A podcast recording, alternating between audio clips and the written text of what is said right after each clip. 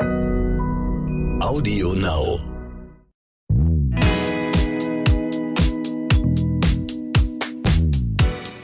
Hallo und herzlich willkommen zu So bin ich eben, der Psychologie-Podcast für alle Normalgestörten mit der Bestseller-Autorin Stefanie Stahl und dem Masterpsychologen Lukas Klaschinski. und der Psychotherapeutin Stefanie Stahl. Wir unterhalten uns ja auch öfters privat, äh, Steffi und ich, und ähm, Steffi bringt mir bei, wie man genießt. Äh, kann ich noch nicht so gut, das muss ich noch ein bisschen lernen. Und einer, über den wir uns sehr gerne und oft unterhalten, ist Irvin Yalom. Er ist selber einer der Psychotherapeuten unserer Zeit, ähm, hat sehr, sehr viele gute Bücher geschrieben und ist Mitbegründer der existenziellen Psychologie. Und er sagt, es gibt vier Grundannahmen, vier psychologische existenzielle Themen, auf die eigentlich alle Störungen zurückzuführen sind. Und die würden wir gerne mit euch heute aufschlüsseln und uns darüber austauschen, was das persönliche Verständnis ist darüber und was Irvin darunter versteht, unser Irvin, der mittlerweile 84, 85 Jahre ist. Ja, der ist noch ziemlich fit. Der hat ja ganz tolle Romane geschrieben, also sehr zu seinem bekanntesten gehört zum Beispiel, warum äh, Nietzsche weinte ja. oder die äh, Schopenhauer-Kur. Also er hat ja ganz viel von seinen psychologischen Themen in Romanen verarbeitet, weil er sagt, eigentlich kann ich es in Romanen äh, besser darstellen. Ähm, gleichzeitig war er auch äh, Psychiater und äh, Professor in Stanford, also wirklich eine Elite-Uni äh, in, in den USA und hat auch zwei Lehrbücher geschrieben. Eins über die existenzielle Psychotherapie und eins über Gruppenpsychotherapie. Und er sagt, ähm, er sagt jetzt nicht, alle Probleme sind auf diese vier Themen zurückzuführen, hm. sondern er sagt, das sind vier Themen, die uns Menschen alle existenziell betreffen und seines Erachtens wird darüber in Psychotherapien zu wenig gesprochen. Und die vier existenziellen Themen, die er aufschlüsselt, sind die Angst vor dem Tod, die existenzielle Einsamkeit, die Angst vor der Verantwortung und Freiheit und die Sinnlosigkeit. Fangen wir mal mit dem ersten an. Die Angst vor dem Tod. Es ist was, was ich von mir persönlich kenne. Ich weiche dem immer aus. Und Hemingway hat schon gesagt, alle Geschichten enden mit dem Tod. Mhm. Ja, die die Angst vor dem Tod ist einfach ganz, ganz furchtbar existenziell. Und, zu Recht. Ähm, zu Recht, genau. Und äh, irgendwie wird uns auch nur als Menschen zugemutet, dass wir einerseits reflektieren können, dass wir sterben und das wissen, die Tiere reflektieren das so nicht. Und andererseits hat unser Gehirn eigentlich keine guten Mittel mitbekommen, um mit dieser Angst umzugehen. Und das ist ein Riesenproblem. Das formuliert der Jalom auch so. Jetzt muss man natürlich dazu sagen, dass Irvin Jalom ist auch Atheist. Und das muss man, denke ich, ganz früh erwähnen, wenn man über ihn nachdenkt, weil er sagt, er kann sich kein Bewusstsein vorstellen, das nicht gebunden ist an Materie, also mhm. quasi an unser Gehirn. Und er sagt, aber durch diese vier existenziellen Grundängste und Grundthemen ähm, ist es einfach sehr naheliegend, dass, dass weltweit und über alle Kulturen Religionen sehr attraktiv sind und Religion im Angebot ist, weil die Menschen eigentlich es kaum aushalten können, mit diesen Themen irgendwo auch zu leben und dass man sich dann eben Konstruktionen bastelt. Und er sagt auch, er hätte eigentlich nicht viel Besseres anzubieten. Und wenn jemand gläubig ist, würde ihm auch niemals diesen Glauben ausreden. Ne? Ja, ich glaube, das ist so ein bisschen das Problem auch an diesen vier Thesen oder Aussagen, dass auch die Psychotherapie keine Antworten darauf hat. Es gilt mehr, das zu diskutieren und die Bewusstwerdung und dadurch einen veränderten Blick auf das Leben zu gewinnen. Ähm, was ich ganz spannend finde für mich und für meinen eigenen Prozess ist, durch die Bewusstwerdung, dass wir alle sterben, dass ich irgendwann sterbe und dass eigentlich das alles Momentaufnahmen sind, die sich aneinander reihen, ähm, kann ich viele Dinge einfach anders leben. Also wenn mich meine Tochter zum Beispiel richtig stresst und ich denke mir so, lass diesen Tag einfach nur vorbeigehen, denke ich mir, wow, das sind vielleicht noch 55 Tage, wo sie mich in meinem Leben stresst. 55 dieser Momente oder 500 dieser Momente, nicht wirklich viele. Irgendwann bin ich tot, irgendwann ist sie tot und das hilft mir besser in diesem Moment, der mich eigentlich stresst, abzutauchen und den wiederum als Geschenk wahrzunehmen. Ja, darüber gibt es ja auch ganz viel Philosophie, dass wir das Leben eigentlich auch überhaupt nicht genießen könnten, wenn es nicht irgendwo endlich wäre. Da gibt es ja auch Filme zu und alles, die diese Szenarien mal so, äh, als, also dieses Szenario halt einfach mal so ausschildern, wie wäre das eigentlich? Und tatsächlich die Endlichkeit ist für uns die große Chance, ähm, auch den Moment zu genießen und den Moment bewusst zu erleben und überhaupt uns weiterzuentwickeln. Wenn es immer so beliebig lange wäre, da hätte ja auch keiner von uns wirklich einen Antrieb, gut in die Pötte zu kommen und so. Ja, also es wäre alles so. Jahren.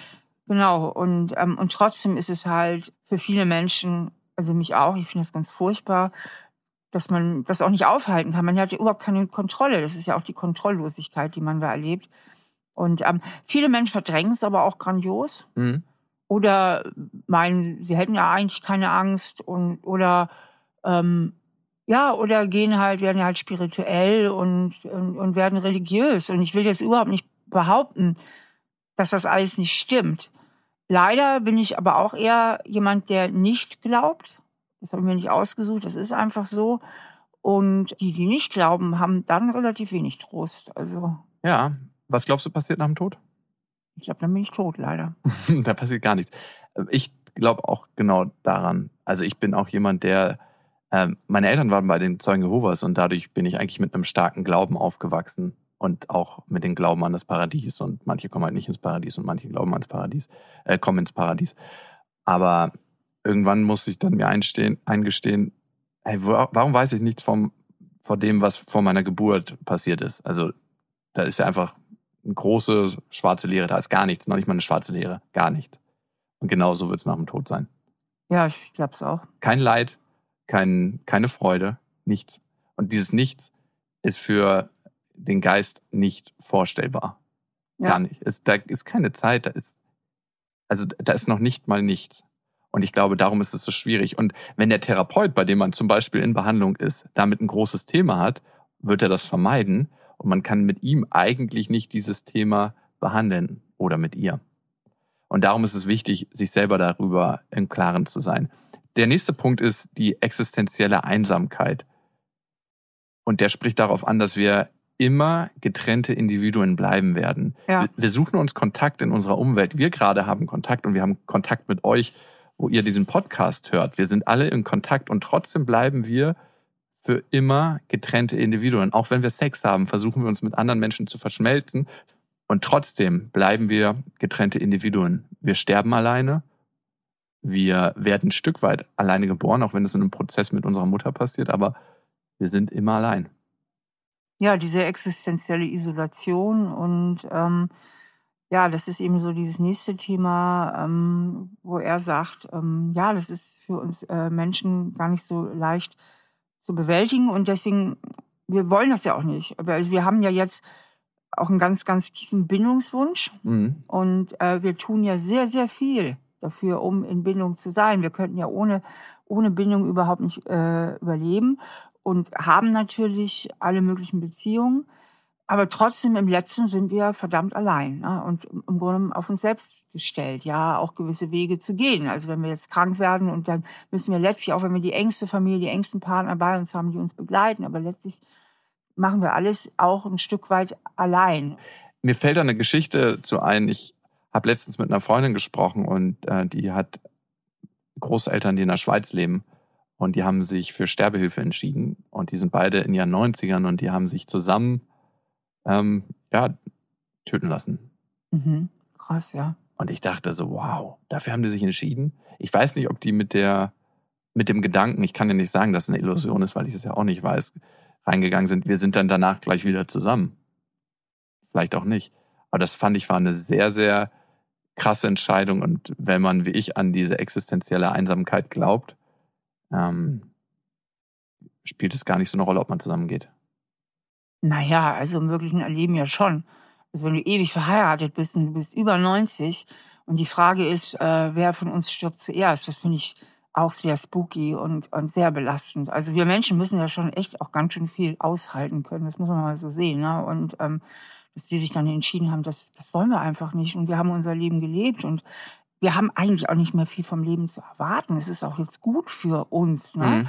Und ähm, solange wir noch handlungsfähig sind, ähm, wollen wir halt dann auch gemeinsam sterben. Ich wusste aber auch gar nicht, dass Sterbehilfe in der Schweiz geht, auch wenn man jetzt nicht todkrank ist oder so. Kann man einfach mal so beschließen, man stirbt jetzt. Nein, ich muss das nochmal nachprüfen, ob die irgendwie ein Leiden hatten. Ne? Es kann auch mhm. sein, dass sie ein Krebsleiden hatten oder so. Okay. Soweit habe ich jetzt nicht gefragt, aber ähm, auf jeden Fall hat das geklappt. Sie sind nicht mehr unter uns. Ja.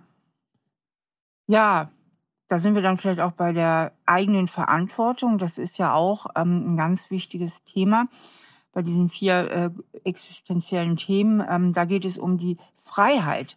Mhm. Ja, also eben hatten wir es von der Isolation, die Isolation, die uns ja auch einen starken, also einen starken Bindungswunsch, ja, wir, wir können ja auch ohne Bindung nicht überleben. Auf der anderen Seite wollen wir ja aber auch freie und unabhängige Menschen sein. Und diese Freiheit ist aber auch bedrohlich, weil sie uns sehr, sehr viel Verantwortung aufbürdet. Und Freiheit und die Verantwortung, die gehen halt sehr eng einher. Und da haben wir natürlich auch ein riesiges, riesiges psychologisches Feld, wo Menschen eben auch sehr viele Probleme entwickeln mit dieser Verantwortlichkeit. Das ist ja für uns Psychologen auch ein echtes Thema, zu gucken, dass Menschen für sich auch in die Verantwortung gehen und ähm, immer mehr ihr Leben selbst zu gestalten. Und ich denke, jeder Mensch, also mich auch absolut eingeschlossen, hat Bereiche, wo er eben nicht so verantwortlich ist, wie er sein sollte oder sich auch vor Verantwortung drückt oder die Verantwortung einfach nicht übernimmt, weil diese Verantwortung auch Angst macht beziehungsweise diese Entscheidungen mit der Verantwortung können wir uns einmal falsch entscheiden. Wir müssen zum Teil völlig aus unserer Komfortzone raus, wenn wir die volle Verantwortung übernehmen. Müssen wir auch manchmal Dinge tun, die uns totale Angst machen. Mhm. Also wir sagen, nee, das will ich nicht, das macht mir jetzt Angst. Ich will jetzt daran festhalten, ja. Äh, und äh, deswegen ist diese Freiheit und Verantwortung ist natürlich auch ein total krasses Thema. Was fällt dir dazu ein, Luki? Mir gibt das eher Mut, dass wir die Freiheit haben und damit auch die Möglichkeit, unsere Umwelt zu kreieren. Also ich denke zwar auch an die Verantwortung, aber ich finde es auch so wahnsinnig befreiend, dieses Gefühl, die Freiheit zu haben. Natürlich gibt es Schicksalsschläge, natürlich gibt es viel, was auf uns zukommt, aber wir haben jeden Tag aufs Neue die Möglichkeit, darauf zu reagieren. Wenn ich das so ausspreche, merke ich auch, dass es mir so ein ermüdendes Ding gibt. Also, wow, aber das ist auch ganz schön anstrengend. Es mhm. ist beides drin. Also mit der freien Entscheidung haben wir immer die volle Verantwortung. Und die volle Verantwortung ist einfach was, was sich auch schwer anfühlt. Ja, und unsere Welt wird immer entscheidungsfreier. Also wir haben immer viel mehr Entscheidungen zu treffen. Fängt an, früher hatte man die Post, da hat man das Telefon angemeldet, heute hat man zig Handyanbieter, ja, Stromanbieter, alles Mögliche. Ähm, nichts ist mehr wirklich sicher, eine Ehe ist nicht mehr wirklich sicher, ähm, alles kann wieder aufgelöst werden. Ähm, Arbeitsverträge, also früher gab es viele Menschen, die haben bei einer Firma angefangen und sind bei derselben Firma auch in Rente gegangen. Das heißt, äh, Einstellungen, Haltung, heute darf jeder im Grunde nach seiner Fasson selig werden. Das ist alles super, das ist eine riesen Demokratie oder vieles daran ist gut. Äh, die Freiheitsgrade haben sich erhöht, damit auch unheimlich ist die ähm, Unterdrückung von Minderheiten und und und zurückgegangen. Also ganz viel positive Entwicklung. Aber der Mensch muss auch mit dieser Freiheit umgehen können. Mhm. Und das ist meines Erachtens eine der Hauptgründe. Und mit dieser ganzen Verantwortung, ja, und dieser ganzen Entscheidung und auch der Unsicherheit, die ja mit der Freiheit. Also Freiheit ist ja nicht die Sicherheit. Ne?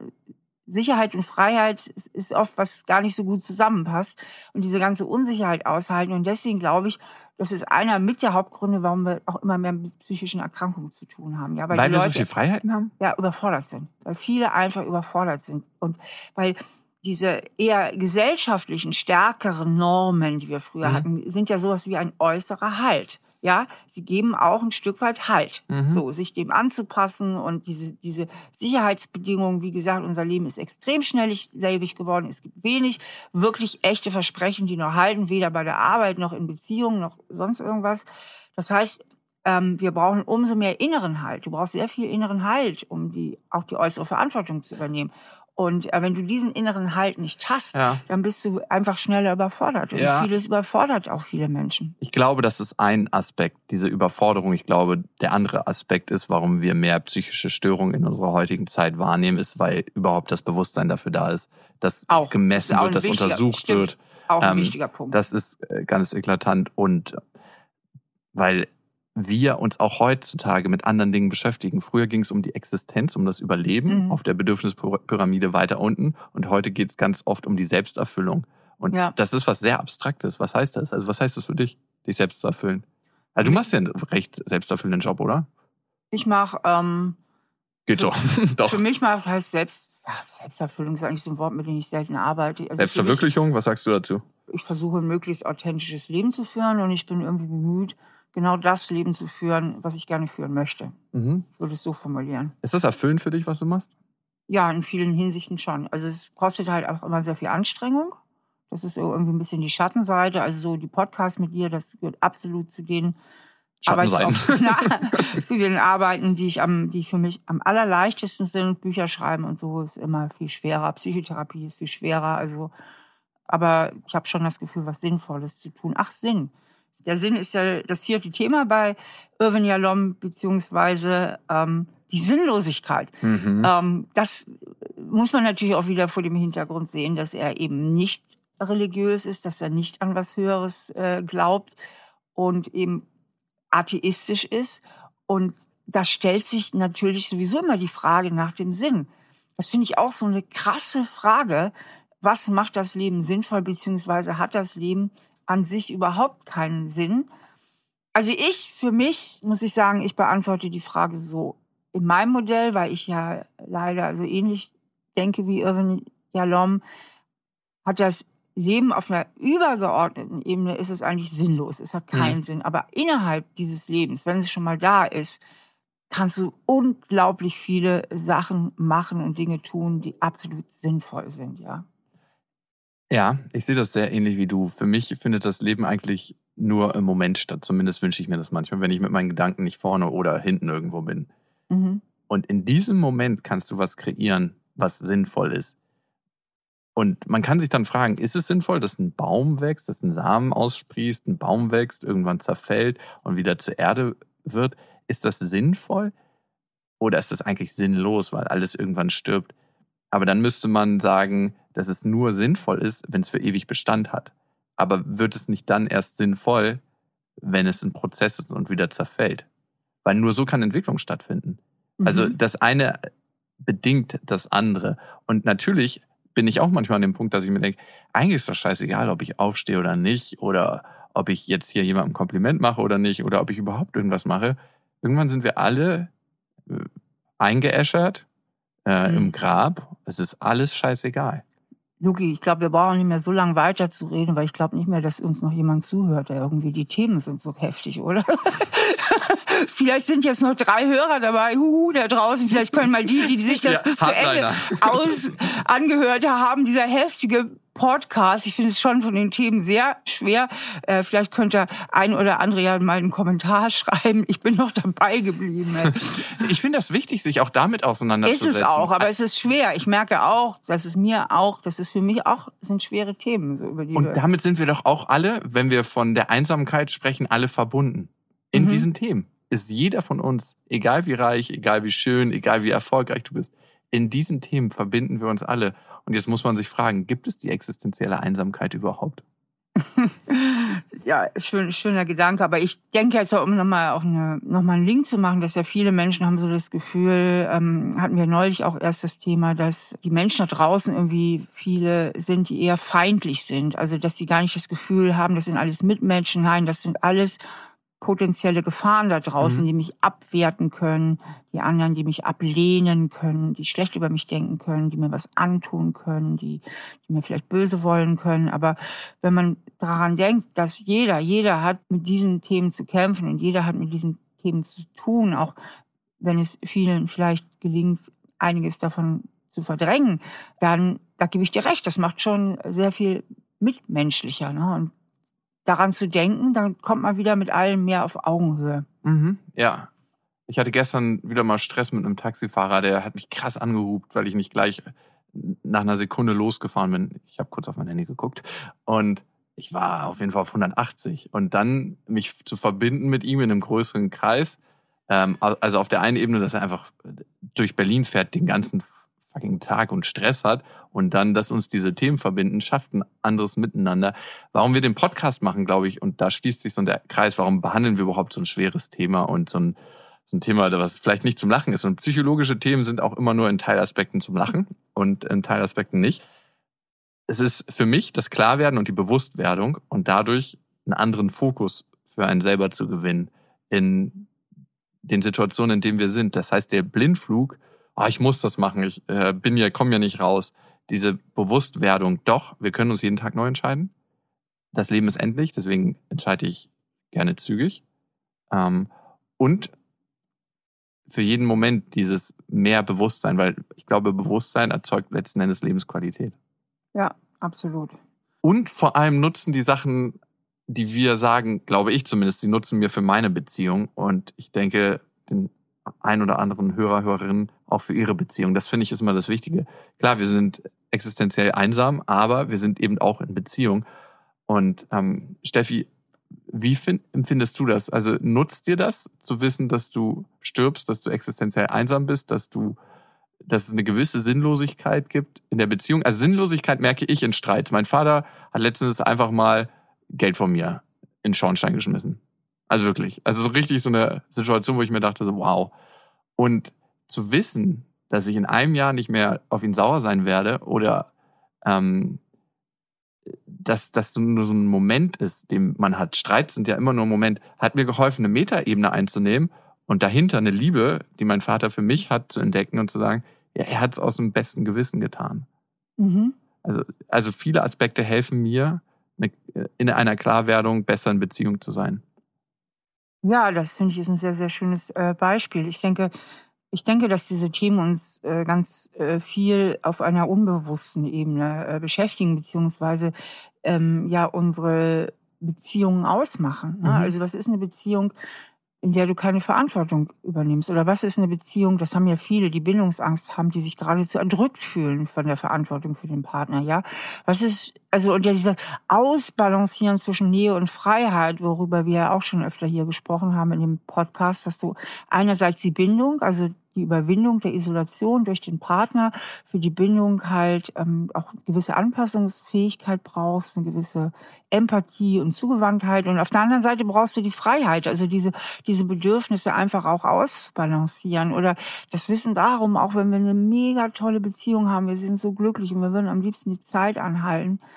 Und wenn diese Beziehung ewig hält, sie wird nicht ewig halten. Irgendwann wird einer von uns zuerst sterben, ja. Also das, ähm, auch das, ähm, so bedrückend es ist, aber kann ja dazu führen und uns motivieren, das Leben, wie du eben auch sagtest, umso intensiver zu genießen. Und je mehr wir das alles verdrängen, ähm, und desto unbewusster leben wir ja auch. Und dann geht es ja manchen Menschen so, dass sie ziemlich am Ende des Lebens feststellen, ach, hätte ich doch mal. Und ich glaube, dieses ach, hätte ich doch mal, wenn du ziemlich am Ende des Lebens bist und nicht mehr viel verändern kannst, ähm, ich glaube, das ist eine ganz, ganz schlimme Erfahrung. Also wenn ich mir vorstelle, ich würde am Ende meines Lebens sagen müssen, ich habe eigentlich mein Leben äh, nicht richtig gelebt. Also auf gut Deutsch, wie man heute sagt, ich habe es verkackt.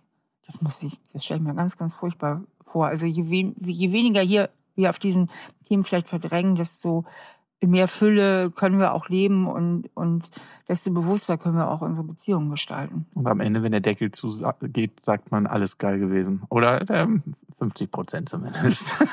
ist ja schon mal nicht schlecht, das ist wirklich nicht schlecht. Also, und die Verdrängung, das darf man immer nicht unterschätzen, kostet uns wahnsinnig viel Energie. Stimmt. Energie, die uns fehlt, unser Leben zu leben und in, einfach fit zu sein auch. Verdrängung ist so anstrengend, das merken wir gar nicht. Das passiert alles unterbewusst, aber ähm, auch das loszuwerden und einmal die Prozesse klar anzusprechen. Und klar, Bewusstsein kostet auch Energie, aber weniger als Verdrängung. Wenn ihr euch tiefer beschäftigen wollt, findet ihr Angebote auf Steffis Homepage stephaniestahl.de und es gibt Online-Kurse auf sinnsucher.de. Schön, dass ihr so lange dran geblieben seid. War ja wirklich heute mal ein bisschen ähm, existenzieller. ja, stimmt. Okay. Macht's ja. gut. Tschüss.